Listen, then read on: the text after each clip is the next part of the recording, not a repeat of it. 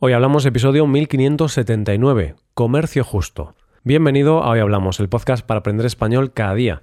Si te gusta este contenido para aprender español, puedes aprender todavía más usando la transcripción del audio, los ejercicios y explicaciones de los episodios y escuchando los episodios exclusivos. Publicamos uno nuevo cada viernes.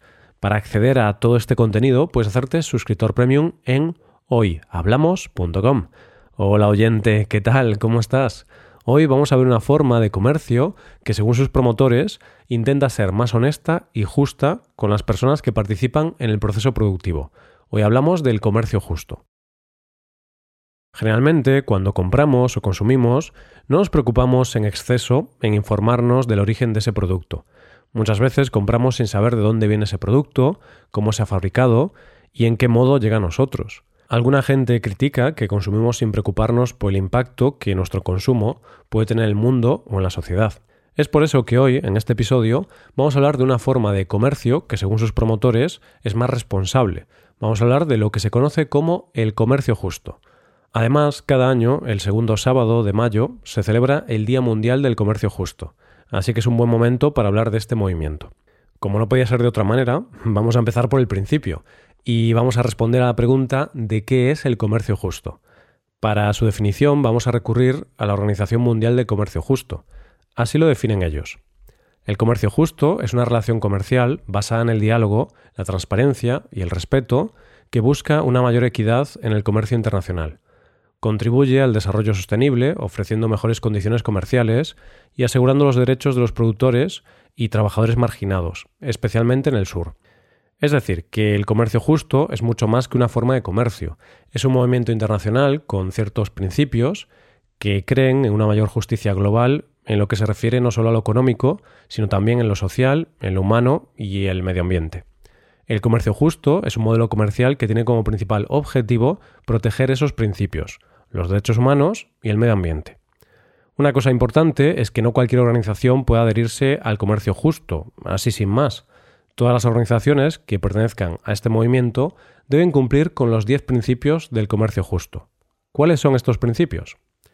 En primer lugar, creación de oportunidades para productores con desventajas económicas, es decir, que se apoya a los pequeños productores que se encuentran más desfavorecidos. La idea es que mediante este movimiento esos productores puedan pasar de la pobreza a una situación más estable, económicamente hablando. El segundo principio es el de transparencia y responsabilidad. Esto significa que la organización es transparente en su gestión y en sus relaciones comerciales y garantiza ser responsable en su labor. Un tercer principio sería el de prácticas comerciales justas. Lo que esto quiere decir es que se busca tener en cuenta las dificultades económicas por las que pasan los pequeños productores marginados. Así, las prácticas comerciales buscan que sean justas y que no perjudiquen a los pequeños productores. El cuarto principio es el de pago de un precio justo se ponen como objetivo pagar algo aceptable y digno para los productores, y que sea posible sostenerlo en el mercado. Además, Comercio Justo busca que no haya discriminación entre hombres y mujeres en el salario. En quinto lugar, nos encontraríamos el principio de asegurar ausencia de trabajo infantil y trabajo forzoso. El sexto principio sería el de compromiso con la no discriminación, equidad de género y libertad de asociación sindical. Básicamente, esto significa que la organización no discrimina a ningún trabajador por ninguna razón y en ninguna de las fases de producción. En séptimo lugar, estaría el principio de asegurar buenas condiciones de trabajo. Lo que se busca es asegurar que los trabajadores estén en un ambiente seguro y sano y con buenas condiciones de trabajo. El principio número 8 busca facilitar el desarrollo de capacidades. Como dicen en su página, las organizaciones que trabajan directamente con los pequeños productores desarrollan actividades específicas para ayudar a estos productores a mejorar sus habilidades de gestión, capacidades de producción y el acceso a los mercados locales, regionales o internacionales de comercio justo y los mercados principales, como sea adecuado. En el noveno lugar nos encontramos el principio que sería la promoción del comercio justo, es decir, se comprometen a promocionar estos productos con unas técnicas de publicidad y comercialización éticas y honestas. El último lugar lo ocupa el principio que sería el respeto por el medio ambiente.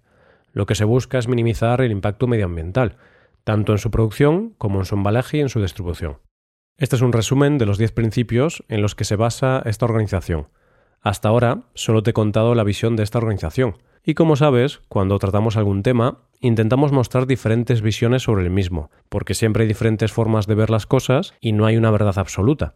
Aunque sobre el papel todo parece muy bueno, la realidad es que el comercio justo ha recibido numerosas críticas.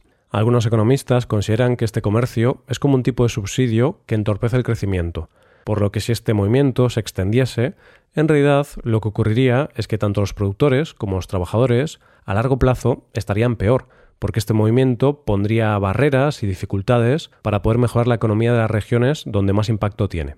También los defensores del libre mercado argumentan que el término es falaz, porque si estamos en un mercado libre, donde las personas pueden llegar a acuerdos libremente y nadie las obliga o las coacciona a aceptar esos acuerdos, en ese contexto, las transacciones comerciales solo pueden ocurrir si las partes implicadas las aceptan libremente.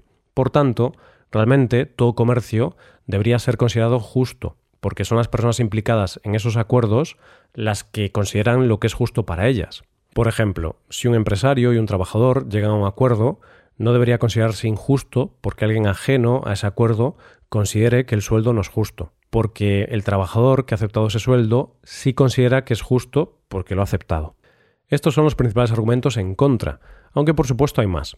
En cuanto a los argumentos a favor, ya hemos visto que sus promotores consideran que esta forma de comercio permite cumplir esos 10 principios, y según sus defensores, permite que los productores y trabajadores tengan una mejor vida, por lo que cuantos más productos se consuman de este tipo, más gente se verá beneficiada.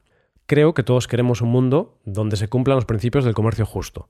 La cuestión es si la mejor forma de lograr esos objetivos, de lograr mejores condiciones de trabajo y mejores salarios, es intentando organizar la producción como pretende este movimiento o dejando que la economía funcione de forma más libre.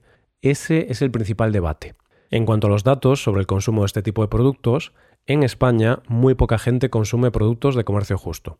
Según un informe del 2021, el gasto en nuestro país en estos productos fue de 144 millones de euros. Estas cifras nos dicen que el gasto medio anual por habitante de España es de 3 euros aproximadamente. Casi todos los productos que se venden son productos de alimentación, principalmente productos producidos con cacao, dulces y café.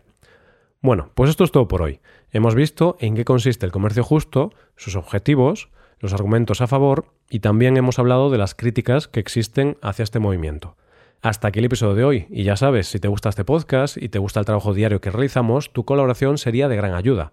Para colaborar con este podcast puedes hacerte suscriptor premium. Los suscriptores premium pueden hacer a la transcripción y ejercicios y explicaciones.